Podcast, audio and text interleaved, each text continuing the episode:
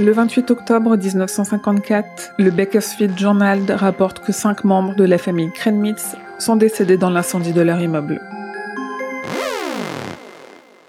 Adrian Krenmitz meurt en sauvant Lorraine, âgée de 18 mois.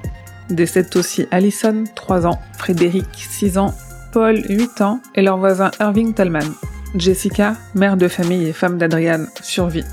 Ce que le journal ne dit pas, mais que le lecteur sait à ce moment, c'est que la personne à l'origine de cet incendie dramatique, qui n'est pas un incendie accidentel, a 11 ans. Elle s'appelle Annie Wilkes. Parmi les personnages d'auteurs de King, et vous l'aurez compris, ils sont nombreux, le sort de Paul Sheldon est probablement un des plus célèbres.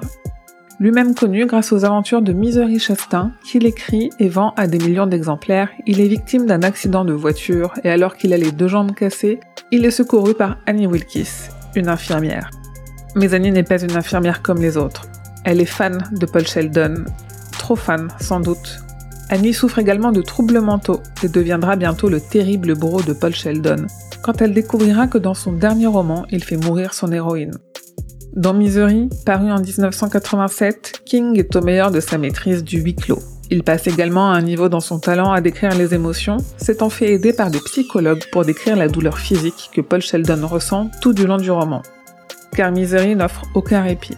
Dénué d'éléments fantastiques, son adaptation par Rob Reiner a valu à Kathy Bates l'Oscar de la meilleure actrice dans un rôle principal, une grande première pour un film de genre. Comme Shining, Misery est un grand classique de King qu'il faut avoir lu, même si on a vu le film, tant l'écriture est forte et incarnée.